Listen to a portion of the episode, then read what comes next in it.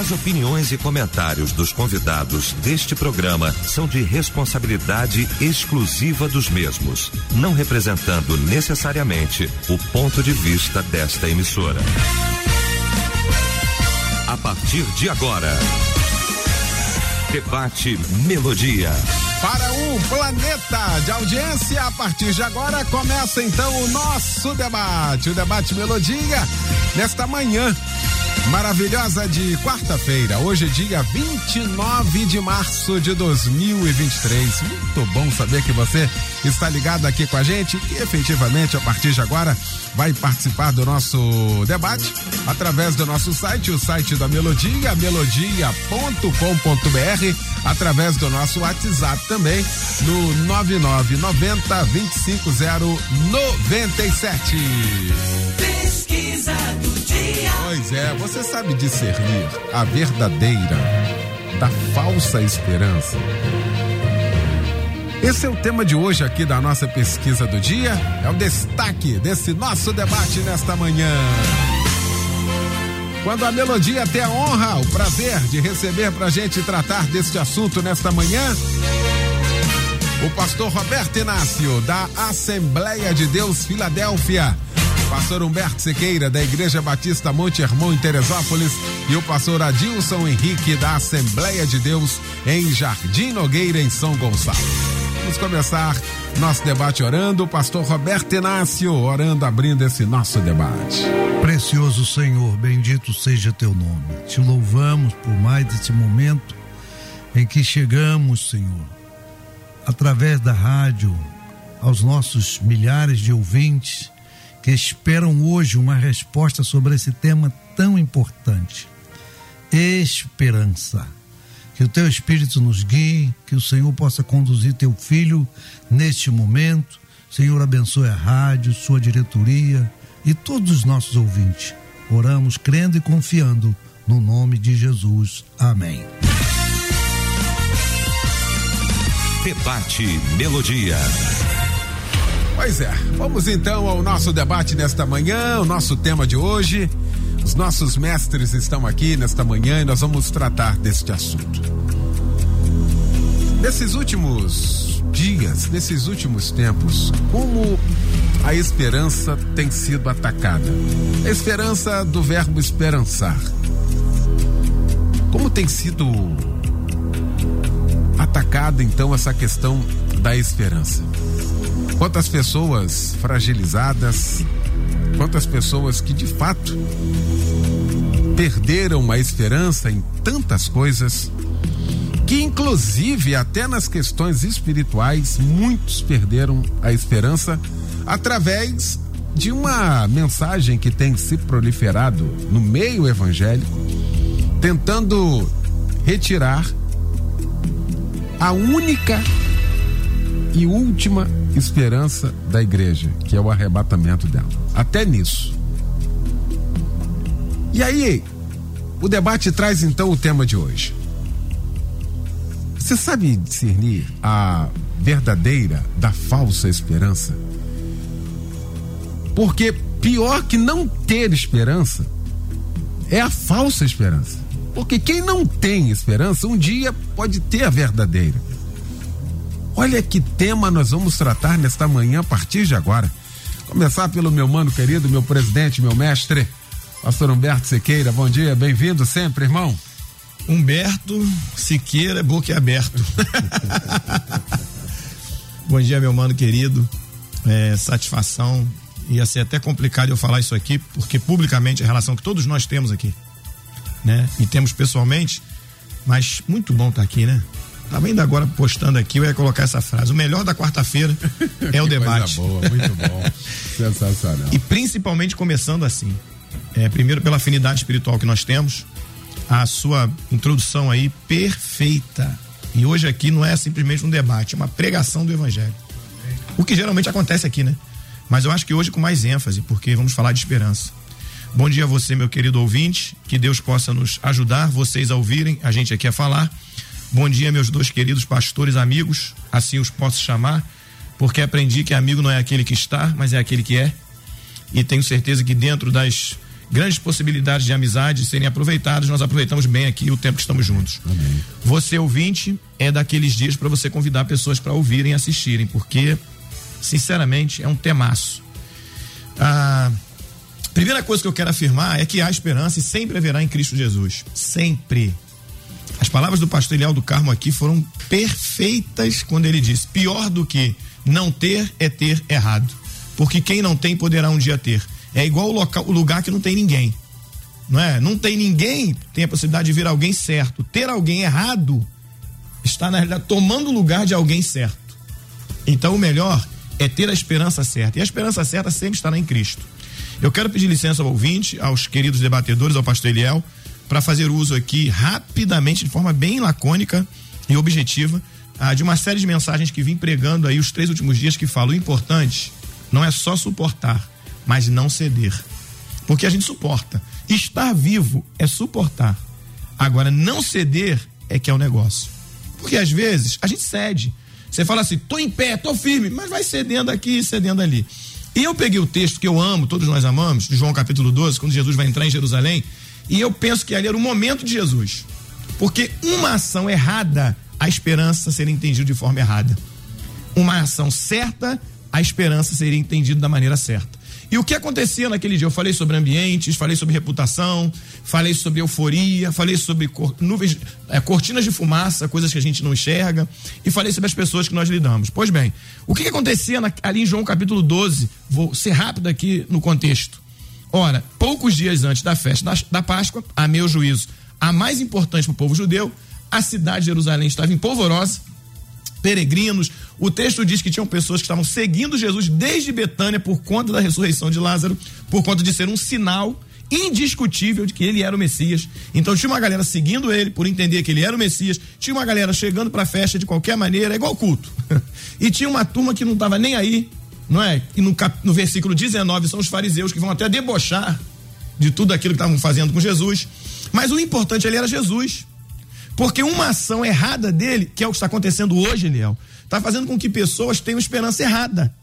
Então, o que ele foi, o que qual, qual, qual, era o fundamento da entrada dele ali? Porque começaram a gritar, Osana, o nosso rei que vem em nome do Senhor. Só que o reino dele, que ele vai dizer lá no capítulo 18 para Pilatos, quando Pilatos pergunta que, que história é essa de reino, o reino dele não era deste mundo. O reino dele é o reino celestial. E ele sabia para o que ele estava ali. Ele sabia quem ele era, o que ele veio fazer e para quem ele veio. Sabendo disso, a esperança estava tudo certo com ele, mas as pessoas podiam entender errado. É isso que está acontecendo hoje. Objetivamente, a resposta ao, ao, ao que o, o, o, o debate propõe. As pessoas estão com problemas na esperança. Porque a única esperança é Cristo. As igrejas estão lotadas, a maioria delas, hoje em dia. Independente do seu espaço. Elas estão cheias, as pessoas estão sedentas. Só que o que elas vão buscar lá? Que tipo de esperança estão indo satisfazer lá? Então, quando Jesus vai entrar em Jerusalém, é um momento crucial, porque está todo mundo olhando para ele. Uma, um, uma, uma ação errada ali, e ele podia começar uma guerra. Por exemplo, os zelotes, que era uma, um segmento de, de, de, seguidores dele, de discípulos, e ele tinha zelote entre os discípulos, zelote é aquela turma que o termo já diz, são zelosos pela lei judaica. Então eles estavam doidos para tomar o governo. Aquele filme Ben-Hur, que não é bíblico, mas é contemporâneo, ele ensina muito isso, que trata muito dos zelotes. Eles estavam prontos, armados. Jesus desse um sinal ali, poderia começar uma guerra. E aí começa a primeira escolha dele. A galera começa a gritar, Osano, nosso rei, e ele sabe quem ele é. Eu disse pregando que se eles pedem um manga larga marchador, a imagem era uma. Porque imagina Jesus tendo, sendo recebido como rei. Ora, ele, ele, ele fez, ele realizou três milagres de ressurreição. Mas o de Lázaro era inquestionável. Porque os outros dois, Talita, filha de Jairo, estava doente, morreu logo. O filho da viúva de Naim, ele tocou nos grifos, ou seja, no caixão. Então estava muito próximo. O judeu podia até acreditar que nem estavam mortos. Mas Lázaro, que já estava lá quatro dias, pedra, todo todo cheio de atadura, não tinha discussão. Foi um milagre inquestionável. Então, ele entra, se ele senta no manga larga marchador, a galera ia olhar e falar, pô, esse cara veio pra guerra, um cavalo de guerra. Não. Ele vai lá e fala assim, ó, procurem lá fulano de tal, tem lá um jumento que ninguém nunca sentou, tragam ele. Quando a galera entrou e olhou pro jumento, falou assim: Ih, guerra ele não vem, não. Porque quem é que vai pra guerra no jumento? Os que estavam preparados para uma guerra e para um reino civil, logo desanimaram. pô, esse cara não vai vencer guerra nenhuma. Os próprios fariseus, lá no versículo 19 do 12, vão dizer: ah, o mundo todo aos pés dele. Por que, que adianta tudo isso? Porque nem os, os fariseus acreditavam nesse poder todo dele. E aí Jesus, num jumento, tá mandando uma mensagem. Eu vim, primeiro, para paz, porque jumento é animal de paz, não é animal de guerra. Segundo, eu vim para realizar um trabalho. Jumento carrega carga. Então a mensagem que ele dá é a mensagem de esperança que nós precisamos ter hoje. Jesus veio para isso, para trazer uma paz espiritual, aquela paz que excede a todo entendimento. Jesus veio para dar vida eterna, e isso ele já fez. A esperança está nele. Mas para eu encerrar aqui, porque tem coisas para serem ditas e outros, eu vou encerrar dizendo o seguinte: ele mostrou que a esperança estava nele, que o reino dele era celestial, mas mostrou também que aqui na terra nós podemos ter ferramentas boas e termos boas coisas. Porque ele disse: Eu quero um jumento que ninguém nunca sentou. Então é simplicidade, mas com boa qualidade. É isso que ele propõe pra gente. Que isso, hein? Pastor Adilson Henrique, que bom tê-lo aqui, meu pastor querido. Bom dia, bem-vindo. Muito bom dia, pastor Ilhéu do Carmo. Bom dia, douta mesa. Estar aqui é um presente de Deus estar aqui com o reverendo Roberto Inácio e o reverendo Humberto, que já descortinou de uma maneira maravilhosa. Bom dia a você, melonauta, nos dá o prazer da sua audiência, onde você estiver. Muito bom dia. Eu tenho certeza que esta manhã será uma manhã de bênção para a sua vida e para todos nós. O tema, ele é maravilhoso, o tema, ele nos traz é, muitas reflexões. E como já foi falado pelo pastor Eliel Carmo, existem pessoas que estão aí é, fragilizadas nesse processo é, por conta, frustradas por conta de um de promessas, por conta de tantas coisas, nós temos já ouvido, ouvido aqui o pastor Humberto, e quando a gente olha, você sabe discernir a verdadeira da falsa esperança. Olha, a verdadeira você está aí, cheio de expectativa, como o pastor Eliel falou, o verbo esperançar. Você espera você aguarda, você tem disposição de espírito que te induz a esperar. Então você está realmente esperando, você está realmente é querendo que algo aconteça para a sua vida. E é interessante, a Bíblia ela fala é, de tantas situações e Romanos, Paulo a Romanos no capítulo 5 tem um versículo, é, como diz o nosso Humberto, sensacional é a esperança que não traz confusão, porquanto o amor de Deus está derramado em nosso coração pelo Espírito Santo que nos foi dado. Ou seja, a esperança é, é algo tão fabuloso que você ainda não recebeu. Você ainda não está com aquilo, você não tem nada, mas você espera, você está aguardando com uma grande expectativa, você está ali esperando algo acontecer. Olha, e é claro, no contexto espiritual, como já foi falado, o que nós esperamos? Nós esperamos o céu em glória, nós esperamos a salvação, nós esperamos o Senhor. Ocorre, pastor Eliel, que as pessoas estão fragilizadas e frustradas porque depositaram na falsa esperança. Essa falsa esperança hoje a gente vê é, na igreja, a gente vê em vários lugares onde há promessas que foram feitas, às vezes promessas até humanas e elas não acontecem. As pessoas vão para a igreja hoje com a esperança, alguns com a esperança de, de ficarem ricos, alguns com a esperança de receber bens materiais, outros com a esperança de ter tantas coisas coisa, diz que a esperança não traz decepção. Se ela não traz decepção, óbvio que eu preciso ter esperança naquilo que é verdadeiro. E quando eu não procuro o que é verdadeiro, a Bíblia, é, o próprio João 8,32, conhecereis a verdade, e a verdade vos libertará. Quando nós não esperamos na verdade, vamos nos decepcionar. Quando não esperamos na verdade, vamos ficar tristes e fragilizados. Quer dizer, ainda não aconteceu, mas eu continuo vigiando igual a sentinela. Eu preciso entender que há um tempo para todas as coisas e nesse tempo eu preciso continuar esperando. Esperar não é fácil. É, a gente tem um exemplo simples quando a gente vai é, apanhar uma condução, um ônibus. O ônibus normalmente chega sempre naquele horário, 10 horas. E ah, chegou 10, 10 10 e 11, 10, ah, eu já está demorando demais. Eu não quero ter paciência para esperar. Eu vou para o aeroporto, eu sei que eu dependo do voo naquele, naquele momento, mas aí atrasou o voo em 30 minutos. Eu começo a reclamar, porque, poxa, não era aquilo que eu esperava.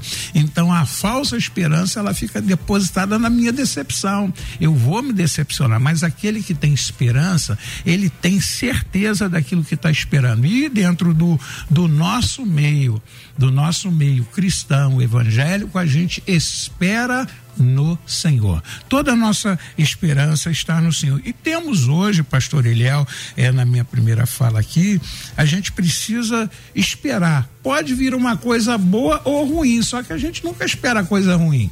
A gente espera coisa boa, essa esperança, ah, eu vou esperar que algo, tem pessoas que estão esperando só coisas ruins. Por quê? Porque existem os promotores da falsa esperança.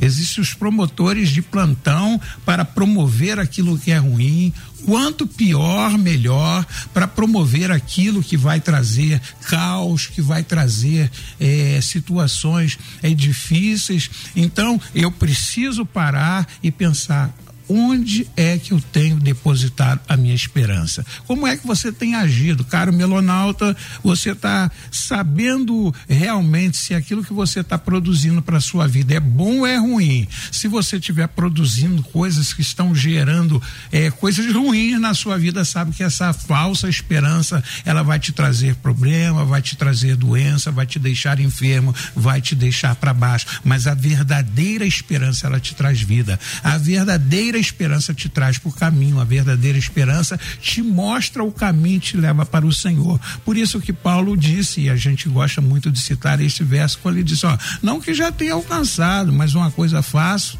esquecendo-me das coisas que para trás ficam e avançando para as que adiante de mim estão. Aos Filipenses 3, 12 em diante, prossigo para o alvo, pelo prêmio da soberana vocação de Deus em Cristo Jesus.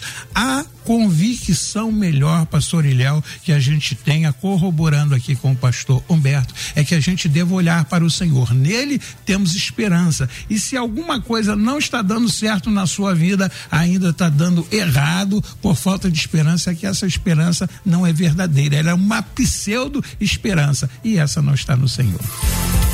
Muito bem.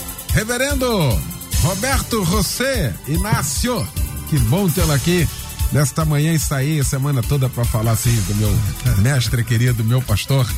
Tudo bem, pastor Roberto? Bom Acá dia. estamos, por la graça de Deus. que bom estar aqui, pastor Eliel.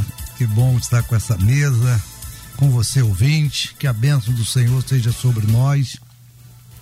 O tema é precioso, o tema é atualíssimo, porque fala de uma expressão que é uma virtude e que ela habita em nós.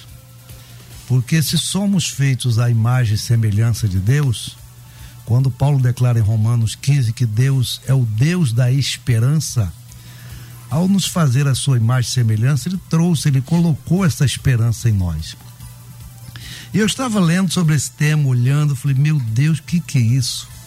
A verdadeira da falsa. E você começou muito bem, falando que hoje nós estamos perdendo essa esperança e até mesmo a esperança do arrebatamento, a esperança da glória. Quanta coisa tem surgido hoje, quantos ensinos, quantos ventos de doutrina que nos afastam da verdadeira esperança. Mas, olhando para esse Deus de esperança, eu estava a meditar. É? Quando Deus faz o homem coloca no jardim, e o homem transgride contra o Senhor, naquele momento ali, perdeu tudo. Perdeu comunhão, perdeu alegria, perdeu prazer. Aí Deus chega, pergunta como está, começa a resolver a situação e faz a promessa: olha, da semente da mulher vai nascer um para pisar a cabeça da serpente. O que, que Deus fez? Trouxe esperança porque ele é Deus de esperança. Só que lendo a história bíblica, eu fui ver uma coisa. No mesmo momento em que Deus trouxe a verdadeira esperança, uma palavra de esperança, começou também as falsas esperanças. Porque é interessante, pastor, que a verdadeira ou melhor, a falsa, ela caminha ao lado da verdadeira. E num descuido nosso, a falsa toma lugar da verdadeira. Exatamente isso. É incrível isso. E como as pessoas, nós, absorvemos mais facilmente as falsas do que a verdadeira. Porque a falsa esperança, ela se coloca numa situação em que traz dúvida, não é? E coloca as impossibilidades que fazem parte da vida. Deus promete: Eu estou contigo, não te deixarei, nem te desampararei. Aí alguém diz assim: Mas onde Deus está? Deus está lá em cima, longe. Como é que ele vai fazer isso? É mesmo, é verdade. E aí, ó, aquela esperança que você tinha, não é? Diante de um argumento frágil, de um, um argumento humano, aquela esperança verdadeira, ela vai embora. E a gente começa a acreditar na falsa. Não é? Vivemos assim. E é interessante que quando eu estou olhando a palavra, eu estou vendo isso. Eu digo, meu Deus, Deus trouxe a verdadeira esperança. E até que essa verdadeira esperança se cumprisse em Cristo Jesus, hum. que Paulo lá em Gálatas 4, 4 diz, mais vindo a plenitude dos tempos, Deus enviou seu filho de mulher nascido sob a lei. Cumpriu a sua parte nessa esperança gloriosa. Cristo veio, não é? Cristo em vós a esperança da glória. Maravilha! Mas até que isso acontecesse, quanta falsa esperança caminhou. Quantas vezes o povo de Deus foi enganado, ludibriado, afastado por falta de esperança. E essas falsas esperanças, olhando à luz da Bíblia, ela não vem de fora, não. Hum. Olha o debate de ontem aí, gente. Olha. Ela vem de dentro. Ela vem de dentro, meu irmão. Porque onde, onde, onde foi produzido, ou melhor, como se produziu essas falsas esperanças? Infelizmente, a Bíblia mostra nos falsos profetas. E aí eles tinham palavras subjetivas que eram parecidas, semelhantes com o que Deus diz. Como a serpente, não, não foi assim que Deus falou. Então as coisas funcionam desse jeito. E nós precisamos estar atentos, como povo de Deus, como igreja, principalmente nos dias atuais, porque o próprio Jesus falou: surgirão falsos cristos, falsos profetas, sabe? Paulo falou que nos últimos dias enganariam a muitos. Enfim, a igreja precisa estar como diz o apóstolo Paulo, dizendo a Timóteo, porque eu sei em quem tenho crido. Eu sei. O que dizem, o que falam, o que comentam, não importa, eu sei. Nós precisamos ter essa certeza, porque a esperança viva, gloriosa, ela traz certeza. Ela traz, vamos dizer assim, alegria no nosso coração e aquela confiança de que como diz Salmo 46, ainda que os montes se transportem, ainda que o mato se braveja, ainda que tenha tudo virando de cabeça para baixo, não é? Aquietai-vos e saber que eu sou Deus. Quem é este Deus? É o Deus da esperança. É o Deus que nos está presente em cada momento da nossa vida e que nós precisamos vigiar numa coisa. A falsa vai sempre estar ao lado da verdadeira. A verdadeira está na palavra a verdadeira está com aqueles que conhecem a palavra de Deus. E a palavra de Deus é a verdadeira esperança para todos nós. É, que rodada, hein, gente? Primeira rodada. Já viu que vem muita coisa aí. Tayana participa aqui com a gente, dizendo assim: nossa esperança é sua vinda, o Rei dos Reis vem nos buscar. Essa é a nossa esperança. É o 300 da harpa, né? Olha aí, coisa boa. Ah. Fernando Teixeira de Búzios participa aqui com a gente. Léo, se perdermos a esperança, a fé se foi e a vida perde o sentido. Acredito piamente que um dia as minhas lágrimas serão enxugadas e o mal aprisionado para todo sempre e o gozo será infinito. No que tange o meu dia a dia, na vida material, a esperança naquilo que luto me dá forças de igual modo para seguir em frente, diz aqui. Obrigado aí, Fernando, pela participação aqui com a gente, tá bom, meu irmão? Deus te abençoe. Ah, nossa esperança é sua vinda aqui mais uma vez. Nós aguardamos Jesus ainda até a luz raiar. Que legal, muito obrigado aí pela participação. Assembleando aqui, participando fortemente, né? É o 300 da harpa aqui. É, gosto muito também, muito legal. Ah, Elias, estou vindo aqui em Pontes de Lacerda, no Mato Grosso, debate, benção, obrigado pela participação também aqui, tá bom? Deus abençoe, estou acompanhando a Rádio Lusiânia, Goiás, debate maravilhoso, muito obrigado aí pela participação aqui com a gente. Pastor Humberto, o, o, o interessante que a gente está falando aqui é de como tem se proliferado e como tem surgido uma, uma sei lá, uma onda de, de, de desânimo pela palavra. Estou falando, se utilizando da palavra, a falta de esperança, o engano, a mentira. A gente chega à conclusão de que é fim dos tempos mesmo, literalmente falando. Literalmente falando aqui. A gente pode falar de tempo, né, Camilo? Sim. Mas não tem outro. E outra, dito por ela mesma, por, pela própria palavra de que isso aconteceria, hein, pastor Humberto? É, com certeza. Nós temos o hábito sempre de falarmos que as coisas sempre aconteceram, né? Que nada mudou. Eu, eu falo muito isso, né? Ah, tudo sempre foi muito igual, o que tinha lá no início tem agora, mas nós observamos assim claramente que há uma evolução meio que absurda. Porque as coisas aconteciam muito dentro de um sistema unicamente religioso, fechado.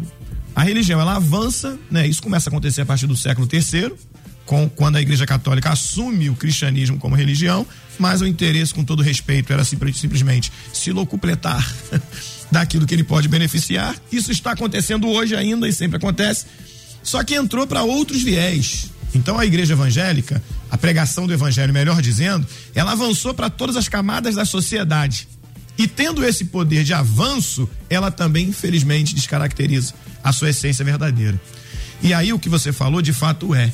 Eu não sou daqueles que vou sustentar que Jesus volta amanhã no sentido de tempo cronológico. Acho que tem algumas coisinhas para acontecerem. Isso é um pensamento, né? Nosso, dentro do que a Bíblia nos permite, que não dá para sustentar uma verdade absoluta. Não, não, não tem essa pretensão. Mas que já estão acontecendo coisas assustadoras, já estão. Quando nós percebemos certas inversões de valores na pregação do Evangelho, eu, eu comecei falando aqui a respeito da entrada de Jesus em Jerusalém sentado no jumento. Tiraram o jumento, colocaram um monte de coisa né, na entrada dele ali. Ele hoje entra pelas igrejas, pelos lares, com outra roupagem. Ah, Pilatos teve extrema dificuldade com o que falava com o que ele estava vendo, porque ele ouvia dizer que ele se dizia ser o rei de Israel. Pilatos olha para ele, não estou vendo um rei aqui, pela sua roupa. E Jesus mesmo disse: se eu fosse esse rei, cadê os meus servos, súditos? Então Pilatos escutava uma coisa e via outra. É isso que está acontecendo hoje. O Jesus da Bíblia é um. Se você lê o Jesus bíblico, nada tem a ver com a maneira como ele é apresentado hoje. O mais importante hoje não é mais Jesus. Por exemplo, igreja evangélica, e aqui não vai juízo de valor contra ninguém, porque a minha também tem seus erros, todos nós temos. Então aqui é mais reflexão do que julgamento. Autoreflexão. Igreja evangélica, na maioria das vezes, o que menos atrai as pessoas é Jesus e, e o que se fala sobre ele. Mas é o que se tem. É o conforto que se proporciona, nada contra. É a tecnologia que se tem. É a fama dos que vão lá e menos do que daquele que está lá. Porque os que vão entram e saem. Agora, o que, o que sustenta a igreja está lá, no sentido espiritual e não físico, é o sentido metafísico. Então, como você bem colocou, é assustadora a forma como estão in- invertendo. E aí o que acontece hoje? Muita gente com esperança na coisa errada. Se fizer uma pesquisa e procurar saber o número de pessoas desviadas, nunca foi por conta de decepção com Jesus. Se foi, é porque entenderam errado quem era Jesus. Só isso. Mas geralmente a decepção é com outras coisas. As pessoas entram numa igreja evangélica confundindo o relacionamento.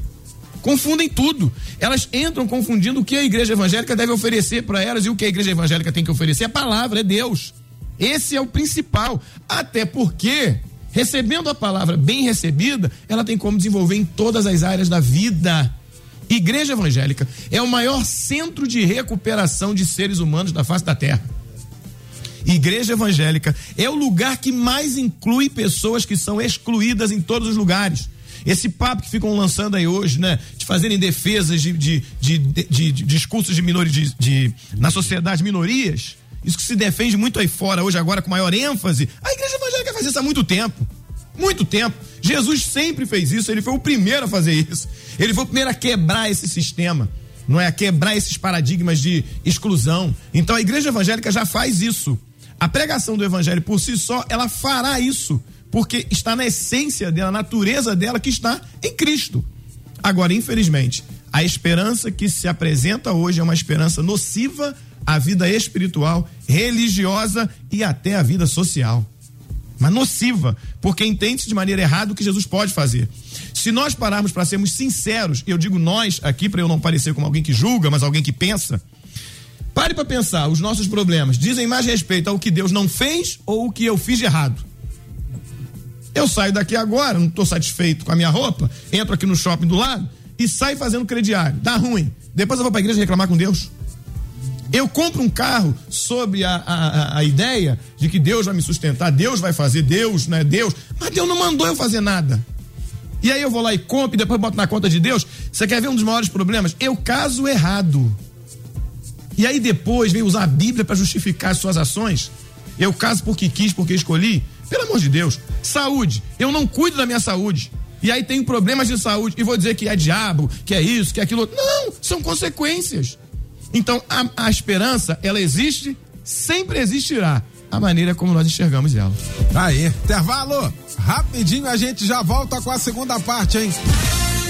Estamos apresentando Debate Melodia. Pois é, de volta, segunda parte já do nosso debate nesta manhã. Pois é, discutindo aqui a verdadeira da falsa esperança. Que primeira parte maravilhosa, hein, gente? Sensacional. Discutindo aqui essa esse tema com o pastor Roberto Inácio, com o pastor Humberto Siqueira e também com o pastor Adilson Henrique. Já já eu quero voltar aqui a melodia.com.br. Ah, também aqui no nosso WhatsApp no 9990 25097. Interessante aqui, já estou seguindo aqui com o pastor Adilson Henrique, é de que como também a sociedade, aí a gente vai falar aqui da nossa igreja, como as pessoas elas nutrem assim com tanta facilidade a falsa esperança. Ou seja, quando a gente erra, quando a gente peca e não se arrepende, não pede perdão e acha que isso a gente vai resolver com o tempo. Isso é uma falsa esperança. Porque uma vez pecando só tem uma condição: é se arrepender, se afastar e alcançar misericórdia. Não tem outro se arrepende, confessa que tem que se confessar, foi o tema de ontem aqui que a gente discutiu, e vai embora. E tem gente que fica nutrindo isso. Como é que é isso, pastor Adilson? Olha, fantástico. Aliás, a gente tem que agradecer muito a Deus pela melodia, porque olha, tivemos ontem aí algo fantástico, assim, algo maravilhoso e saber com quem confessar também, né? Com é. quem falar. Foi assim um descortinar. É maravilhoso, cirúrgico, né? E a gente fica pensando tudo isso, pastor Eliel, quando a gente olha lamentação 3:21 diz: "Quero trazer à memória o que pode me dar esperança". Olha, se uma pessoa vive no erro, comete o erro, pratica sempre o erro e ela acha que ela vai se autodepurar, vai se autopurificar. Existem pessoas que estão hoje na igreja e elas querem viver assim, fazem questão de dizer assim: aliás, não precisa de pastor, não precisa de igreja, para que eu não preciso nem estar lá? Eu falo direto com Deus. Ocorre que essa pessoa ela vai ficando raquítica, ela vai sofrendo, sofrendo, sofrendo, porque ela vai se amontoando de problemas, Pastor Roberto Inácio. É, Pastor Roberto Inácio falou algo que eu quero voltar aqui. A falsa anda do lado da verdadeira, a verdadeira é do lado da falsa, a verdadeira é a palavra, tá na palavra, você vivendo a palavra, e a falsa do lado, e ela vai imitar realmente igual, igual joio e trigo, né? Parece a mesma coisa, então a, a, essas pessoas elas não querem de jeito nenhum é, se libertarem, ou seja, não querem também andar é, pelo caminho. Quer dizer, se é, a pessoa não entende que existe apenas o Senhor, ele, diz, ele purifica o pecado, ele salva, ele restaura o homem, e ela quer trabalhar com outras possibilidades, fatalmente ela terá muita dificuldade. E é o que está acontecendo dentro da igreja. Lamentavelmente, você tem vários tipos de crentes na igreja e as coisas devem ser exatamente do padrão deles. Eles querem é, ter uma, uma caixa de, de skin, né? uma caixa, como diz o psicólogo, para poder colocar naquela formatação. O pastor tem que fazer aquilo que ele quer, até em termos de direcionamento. Ou seja, ele vive no erro, pratica o erro e convence também o líder que o erro é correto. Não, isso não tem nada a ver, não, não precisa se preocupar com mais nada. Jesus, ele está preocupado comigo, com o que eu sou, ele me ama do jeito que eu sou, ele me ama do jeito que eu sou, então, mas você não tem que permanecer do jeito que está. Quer dizer, ele coloca toda a responsabilidade e usa a Bíblia para transferir essa responsabilidade do seu erro e dizer: olha, Deus sabe o que eu sou, se eu faço errado, ele sabe, se eu vivo errado, ele sabe, se eu estou todo errado, ele sabe, mas tá, para mim está tudo bem. Então, isto não justifica, ou seja, esta, esta falsa é, opção que se tem é que vai fazendo com que as pessoas dentro do evangelho se afastem mais. E aí, pastor Eliel, o que a gente precisa perceber é o seguinte: existe um grupo que está dentro da igreja que não está nem aí, ele está lá como social, ele está lá como uma opção de final de semana, como uma opção de sair de casa, ele escolheu a igreja. Até porque lá na igreja ele não vai ver ninguém é, reclamando, ninguém xingando, reclamando tem, né? Às vezes você está pregando no culto e tem alguém lá reclamando, alguém falando alguma alguma coisa. Mas ele vai ver que aquele pessoal lá é tudo gente boa, então ele prefere ir para lá do que ir para um lugar mais difícil, mais complicado. Mas talvez o lugar aonde ele está indo, que está trazendo mais condenação a ele, está sendo a igreja, porque ali aponta os erros dele, mas ele não quer enxergar o erro. Se ele não quer enxergar o erro, se ele não quer enxergar a sua dificuldade, nós vamos perceber que o que está acontecendo, ele está morrendo morre-se dentro da igreja porque não tem esperança. E aí, Lamentações 3 é que vai falar isso. Olha, eu quero trazer à memória o que pode me dar esperança. O que pode me dar esperança é o Senhor. O que pode me dar esperança esperança é uma vida correta com Cristo. O que pode me dar esperança é amar o meu irmão, é respeitar o meu irmão, é respeitar a minha família. O que me traz esperança é aquilo que eu quero o melhor para mim. E essas pessoas, se não viverem dessa forma, vão viver no seu erro, vão morrer no seu erro e não vão ter a verdadeira esperança que é Cristo. Tá aí. Ah, meu querido pastor Flávio, participando aqui concernente ao debate de hoje, eu me lembro dos discípulos no caminho de Emaús. Eles ficaram decepcionados, frustrados com a esperança em relação a Cristo Jesus. Através das Escrituras, abriu-se os olhos dele. Ah, Jesus, através das Escrituras, abriu os olhos deles, o que fica para nós é que quando nós olhamos para a palavra de Deus e para Cristo, a nossa esperança é reavivada, diz aqui. Obrigado, meu querido pastor, muito obrigado. Wilton, participando aqui de Londres, olha aí. Planeta de audiência, dentro do debate maravilhoso, glória a Deus. Obrigado aí, Arnaldo Pereira, Taquara, Duque de Caxias, participando também aqui com a gente. Muito obrigado mesmo. Ah, nossa esperança está em no nosso nome está escrito no livro da vida. Veja que ah, o que nós, que nós estamos falando aqui, Pastor Roberto, faça exatamente pelo espiritual. A esperança é estritamente espiritual, não tem como não ser um fator espiritual e de grande relevância isso, não, Pastor Roberto? Não tenha dúvida, Pastor Eliel.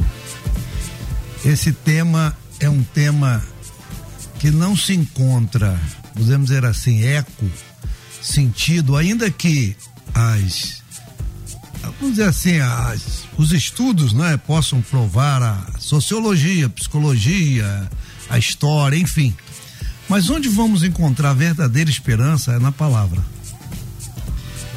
E quando cheguei aqui, eu lhe mostrei um livro que tem, um antigo, e o autor desse livro diz uma coisa que nos assusta, sabe? ele nos assusta. O autor diz assim: eu quero ler para você, meu ouvinte. Somente o cristão pode ser otimista no que diz respeito ao mundo.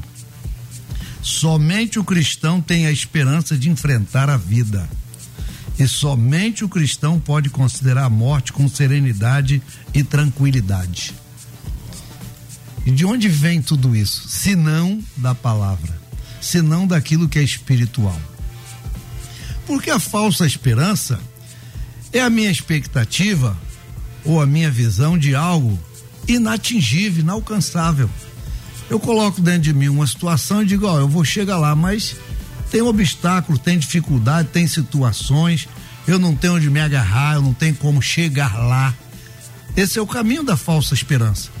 A esperança verdadeira, ela está em Deus, através da sua palavra viva. Sabe, através dos seus feitos. O que não traz esperança? É ler na palavra os feitos de Deus. E à medida que vou vendo os feitos de Deus, o agir de Deus, o trabalhar de Deus, aquilo vai me dando esperança, expectativa. E isso é algo glorioso que só a Bíblia, não é essa parte da nossa ser espiritual pode entender. Porque esperança não é algo que se apalpe. Esperança não é algo que a gente possa comprar em algum lugar. Esperança é uma virtude que se possui e que ela precisa ser, ao longo da vida, ela precisa ser, como dizer assim, preparada, trabalhada, sabe? Ela precisa amadurecer cada vez mais. É interessante que quando Paulo está terminando ali, a, falando sobre o amor, em 1 Coríntios 13, ele diz: olha, agora, né, no final disso tudo aí é o seguinte: permanece a fé, a esperança e o amor. Veja bem coisa interessante. Ele podia dizer, olha, vai permanecer outras coisas e tal. Não, é a fé, a esperança e o amor. E quando você falou que esperança é algo espiritual, ligado ao espiritual, porque a esperança, pastor, ela está ligada à fé. Ela está aliada à fé. Só se tem esperança quem crê, quem acredita, quem confia porque as pessoas caminham nessa terra muitas vezes desesperançadas porque perderam a fé, perderam a confiança, perderam o referencial espiritual para sua vida. Referencial material, físico, tem um monte aí. Tem um monte de tutores, de ensinadores, uhum. e, enfim, tem um monte. Agora, aquele referencial espiritual, e aí? Não é? E nós obreiro da casa de Deus, pastor da casa de Deus, pesa sobre nós uma responsabilidade muito grande. Porque quando o autor aos Hebreus, no capítulo 13, fala de que deve obedecer os pastores e tal, ele diz lá mais adiante: a fé dos quais imitai, atentando para a sua maneira de viver. Veja bem. Uhum. Como é que a pessoa pode ter esperança olhando para minha vida e diz: espera lá, o pastor Roberto prega de uma coisa e vive outra pastor Roberto diz assim, mas vive completamente diferente daquilo que ele diz. Então a minha fé não está fundamentada na palavra. Então a esperança se vale da fé. A esperança caminha junto com a fé. É algo extremamente espiritual. Como é que eu posso medir a minha esperança? Como é que alguém pode medir a esperança? Eu já ouvi os discípulos falar assim: oh, aumenta-nos a nossa fé. Eu já ouvi isso na Bíblia, tem algum lugar, não tem? Hum. Eles falaram isso.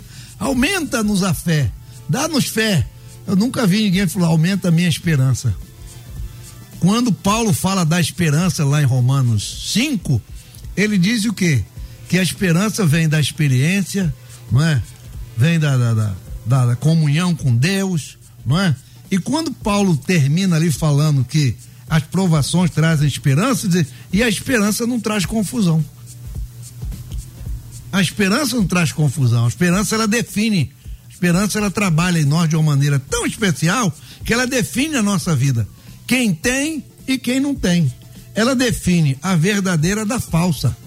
Não é como disse o pastor Adilson Henrique ainda há pouco, citando o que eu falei, ele usou um termo melhor, quer dizer, esclareceu mais. O trigo e o joio, que caminham junto. E aí? Não é? O trigo diz: a minha esperança é Cristo. Aí o Jorge fala assim: não, a minha também. Aí você fala, mas como é o teu Cristo? Bom, meu Cristo é assim, assim, assim. Porque aí é que está a diferença. É na mensagem que já foi falado, é nas maneiras como apresentamos o verdadeiro Deus da esperança, enfim. É algo espiritual que só se pode medir, só se pode entender aquele que realmente vive uma vida de esperança baseada no Deus da esperança. É. Aqui, amando e aprendendo com o debate melodia diretamente da Carolina do Norte. É, hoje agora eu tô assim, hoje eu, eu é, tá fácil não. Abraço grande aí. É um planeta de audiência, viu? Não é força de expressão, é uma realidade mesmo. Obrigado. E pena que não colocou o nome aqui pra gente agradecer, viu? Mas desde já o nosso carinho, o nosso abraço, muito obrigado mesmo. Ouvinte aqui, graças a Deus, tema muito bem explicado, viu? Glória a Deus por isso. Muito bom. Obrigado pela participação aqui com a gente. A minha esperança é Jesus Cristo. tive que conhecer a palavra de Deus e hoje sou feliz. Por isso também agradeço muito a Rádio Melodia, é o pastor Eliel do Carmo por, por ser minha companhia há 13 anos. Olha que coisa boa. Presente para mim. Né? Ser um presente para mim, viu? Tê-la aqui. Muito obrigado mesmo pela participação aqui com a gente. Esse tema, ele cria uma dificuldade no entendimento humano, porque esse tema ele sai da esfera terrestre. Hum. Ele sai da esfera terrena. É isso aí. Embora precisemos dela para seguirmos aqui, ele aponta para o porvir. E essa é a mensagem menos pregada hoje. É. Daí a dificuldade, pastor Humberto Siqueira, de entendimento. dificuldade que não se resolve em alguns minutos. mas numa vida exaustiva, não exaustiva no cansaço, mas de, de, de, de vontade, de esforço para ler a palavra de Deus e entender. Um dos textos mais controversos nesse sentido aí é Romanos 5,17, quando diz que nós reinamos com Cristo em vida. Aí pronto. Aí o cara fazer esse nexo entre o, reinar com Cristo, que fala de céu, mas em vida, que fala daqui, é que cria o problema. Porque ele não sabe qual é o sentido reinar aqui. Ele pode né, assumir aqui, absorver uma ideia do rei, colocar o rei na barriga e achar que é o rei terreno, não é? E só querer andar de, de manga larga, machador aqui. e não entender que esse reino é espiritual, é celestial, mas que nos possibilita andarmos aqui sentados em bons jumentinhos. Aí vem aquela velha ideia, né? Assim, a Bíblia é um negócio fantástico, né? Sensacional. Ensina tudo, cara. É, essa tua mensagem aí, Léo, tá sendo gravada, tá? Essa que você falou que tá pregando lá na igreja, de só a palavra? Ah, meu irmão, fazendo a série disso aí. Meu tá Deus do céu. É, isso aí é para compartilhar e, sabe, conhecendo nós aqui, o seu, a, o seu esforço pela palavra, nós sabemos que o, vem por esse caminho. A palavra, somente a palavra. E a vida de Cristo, não é? É isso que vai nos sustentar de verdade. Porque sejamos sinceros, gente, também não é fácil. Existem certas coisas que é o que eu tenho dito pra galera que eu discipulo. Pensar dá trabalho, mas resolve. Essa frase não é minha. Pensar dá trabalho, mas resolve. Então a palavra de Deus vai nos dar o norte para entendermos o que é reinar com Cristo aqui. E, por exemplo, se pegarmos ali Mateus, capítulo 6, quando Jesus fala a respeito né, do reino dos céus, sermão do monte, ele vai dar ensinamentos ali práticos para a nossa vida hoje. Ali ele dá antídoto contra o maior mal deste século, que é a ansiedade. Ele trabalha muito essa perspectiva. Agora, é lógico, vai dar o trabalho de ler. E ler não só por ler, como qualquer outro livro que nós lemos, mas ler no sentido de é, extrair o lado espiritual da coisa, para entendermos como orbitar nesses dois mundos, que é o mundo celestial, que é o mundo natural. E é possível sim, nós conhecemos. Podemos dizer aqui que somos quatro e conhecemos tantos outros que vivem nesta vida realmente como filhos de Deus. Quem disse que não teremos problemas? Quem disse que não iríamos chorar? Não iríamos ter momentos difíceis? Todos, e não há como não viver isso. Mas uma coisa são os momentos, outra coisa é a vida. Ter momentos difíceis, todos nós teremos. Mas viver um momento plenamente feliz em Cristo, isso podemos. E se, sobretudo, trabalharmos a questão da expectativa, tudo está na expectativa. Então, eu tenho expectativa de que uma pessoa faça algo que ela não pode fazer, e aí eu vou me frustrar. Mas eu tenho a expectativa certa naquela pessoa. Então, o que ela pode e o que ela deve, ela fará. Qual é o maior problema nosso? Expectativas. Nós colocamos expectativa, colocamos expectativa em pessoas e coisas totalmente erradas. E aí nos frustramos. Em Cristo, podemos colocar todas as nossas expectativas, mas tendo a certeza e o, entendimento que ele vai fazer aquilo com que ele se comprometeu a fazer. E na realidade, o maior compromisso dele já foi feito. É porque é difícil assumir isso e entender isso. O maior compromisso já foi feito, não é? Que foi morrer na cruz por nós. Agora é viver a palavra, os ensinamentos dele e contar com a misericórdia dele. Temos muitos ouvintes aí do mundo inteiro. Nós temos um de Orlando, um, um aluno meu, Anderson, e tem um aqui pertinho, ele é amigo nosso, que eu queria usar ele, inclusive. Eu sei que vocês não vão discordar aqui e peço permissão a Vossa Excelência. É, Sérgio Lopes. Manter a simplicidade. O poeta, por isso que está há tanto tempo. É tá agora lá no sítio dele ouvindo a gente aí. Um abraço, amigo. Serginho, um beijo para você, poeta querido. Um legado que eu vou deixar é botar o codinome de um grande poeta. Você, Certo. né? Rapaz, te- Simplicidade, mas que se mantém porque canta músicas que são extremamente bíblicas. Aí quem sustenta ele, Deus, na simplicidade dele, mas na qualidade que Deus lhe deu e na seriedade que ele tem. Muito bem. A gente tá seguindo já aqui pro final desse nosso de- debate, passa rápido, olha lá. Mandar um beijo aqui pro povo querido da Bahia. Léo, você não manda um beijo pra Bahia? Eu mando tanto beijo pra Bahia que tem uma irmã que me chama de nego velho. E eu não falo nada. Eu entendo isso, né? Eu entendo isso. E fico feliz. Um beijo pra esse povo querido aí, Deus abençoe. Ah, ih, rapaz, olha quem tá participando aqui. Getúlio Vargas. É, mas esse é de Vassouras. Tá participando aqui com a gente. A verdadeira esperança anda junto com a. A verdadeira anda junto com a falsa, assim como a verdade junto com a mentira. Mas a falsa esperança é a mentira. E elas são enfeitadas, Eliel. Fica mais fácil aceitar. Porque o verdadeiro nos últimos, nos últimos dias é coisa de quadrado para muitos. Entendi. Você quis colocar aqui. Obrigado pela participação. E foi falado isso aqui de uma outra forma aqui, agora mais cedo. Obrigado, viu, Getúlio, pela sua participação aqui com a gente, tá bom, meu irmão? Obrigado mesmo aí pela participação aqui com a gente. Então a gente já vai fechando aqui o nosso debate. E aí, rapaz, tem um negócio que não posso, senão não vou almoçar hoje aqui. E o que o pastor Humberto acabou falando aqui, exatamente isso, essa a gente compreender essa dimensão terrena e, né, e, e- e espiritual, né? Agora, quer ver um negócio que a gente aprende fácil e acha até legal?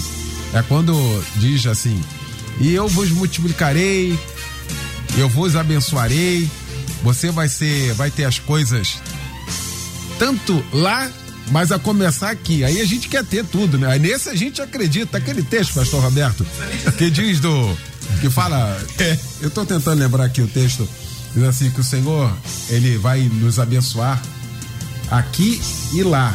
No porvir, não só aqui, mas no porvir também. É, já, esse é bom. Esse é bom. Esse o que É igual Jesus falou aos 28. seus discípulos, né? Nós deixamos tudo e seguimos. O que é que a gente ganha? É, Jesus falou, deixou aí. casa, mãe, irmão. Nessa vida, é aí que é o negócio. Cem vezes mais. E tem Bíblia, o pessoal sublinha esse cem aí, ó. Isso, tá vendo? É, tá vendo? Cem vezes mais. E na outra eu te dou a vida eterna. Tá. Pronto. Tá satisfeito com isso aí, tá tudo bem. Muito bom. Agradecer essa mesa maravilhosa, essa aula, essa verdadeira aula nesta manhã. Mais uma para a glória de Deus. Agradecer meu querido pastor Adilson Henrique, da Assembleia de Deus em Jardim Nogueira, na rua Odilon Braga, 158, no Boa Sul, São Gonçalo. Meu mestre, o que fica para nós de reflexão, hein? Olha, pastor Eliel, uma aula fantástica. Fica gratidão de estar aqui com essa douta mesa, esse planeta de audiência que nos ouve. Paulo, na sua segunda carta aos Coríntios, capítulo 4, versos 16 e 17. Por isso não desanimamos, embora exteriormente estejamos a desgastar-nos, interiormente estamos sendo renovados dia após dia, pois os nossos sofrimentos leves e momentâneos estão produzindo para nós uma glória eterna que pesa mais do que todos eles. Você que está aí, talvez reclamando, com lamúria, achando que não tem mais esperança, acredite, acredite, espere no Senhor. A esperança do Senhor é a nossa força, é, é que é o nosso combustível. E eu quero agradecer, pastor Eliel, porque hoje só tem Estados Unidos, tem Bahia, tem a Carolina do Norte, tem a Alemanha, o Londres. povo- Londres, Londres, né? Tem Portugal aqui. Que o senhor conhece como pouco. É, conheço. Diga-se de passagem. A misericórdia. Viu? A misericórdia. Dando moral. Olha, Irmã- irmã que moral, irmã Mônica. né? Pois é. Então, olha, e a família Nogueirense em peso aqui te ouvindo, irmão Sandro, pastor Dele. Serginho, os pastores da Seada. Enfim, eu quero aproveitar aqui no estúdio Francisco Silva, o único, né, no município, no estado do Rio de Janeiro, no Brasil, no Cone Sul. né, nesse mundo globalizado, no planeta chamado Melodia, o planeta de audiência, o único que tem um abraço companheiro. Muito bom. Pastor Roberto Inácio, da minha querida Assembleia de Deus Filadélfia, aqui na Freguesia em Jacarepaguá, na Avenida Tenente Coronel Muniz Aragão, 890. Meu mestre, o que fica para nós de reflexão, hein, ao término desse debate? Pastor Eliel, o que fica é que a gente tem que pensar que a esperança que temos hoje, ela vai nos conduzir para a eternidade. Esse é o caminho da esperança. E eu tenho aqui a carta de Paulo a Tito, capítulo 1, versículo 2, quando ele disse que nós vivemos em esperança da vida eterna, a qual Deus, que não pode mentir, nos prometeu antes dos tempos dos séculos. É uma promessa de Deus. Esperança é algo que vem de Deus. Deus é Deus de esperança. Então, segure essa esperança nesse Deus precioso, nessa palavra viva. E o que fica para nós, manter essa esperança através da leitura da palavra, da oração, da comunhão com Deus. Porque certamente a esperança que começou na terra vai terminar na eternidade. Muito bom. Pastor Humberto Sequeira, da minha querida Igreja Batista Monte Hermão, em Teresópolis, da rua São Pedro, 605, no bairro São Pedro, em Terê. Que fica para nós de reflexão, irmão. Então eu farei uso de uma das palavras de Jesus que nós mais nos apropriamos. No mundo tereis aflições, mas tem de bom ânimo porque eu venci o mundo. Só que antes ele diz assim: Estas coisas vos tenho dito. Uhum. Então eu gostaria de orientar o senhor que está aí, a senhora que estão me ouvindo agora, a ouvir que, quais são essas outras coisas vos tenho dito. É só pegar do 13 e até o 17 que você vai ouvir tudo. E aí a esperança vai estar fortalecida. Que Deus nos abençoe em tudo e sempre um beijo nas meninas, meu mano. Obrigado, irmão. Beijo em casa também. Valeu, gente. Olha, logo mais às 10 da noite tem o nosso Cristo em Casa, um grande culto pregando o pastor Assir de Gerone Júnior, da igreja Maranata de Duque de Caxias. Um grande culto logo mais às 10 da noite. Mais cedo, a partir das 7, na Devec de Coelho da Rocha, aniversário do querido pastor Vitorino Silva e da irmã Odileia vai estar pregando o pastor Jaime Soares da Assembleia de Deus de Bom Sucesso. Então, na ADVEC, logo mais de Coelho da Rocha, em São João de Meriti. Um abraço ao meu querido pastor Vitorino Júnior. Vai ser uma grande festa, um culto de gratidão ao nosso Deus, tá bom? Obrigado, Luciano Severo, Simone Macieira, Michel Camargo. Vem aí o Edinho Lobo com a Débora Lira. Eles vão comandar a partir de agora o Tarde Maior. Obrigado, gente. Boa quarta, boa tarde. Valeu. Amanhã você ouve mais um Debate Melodia.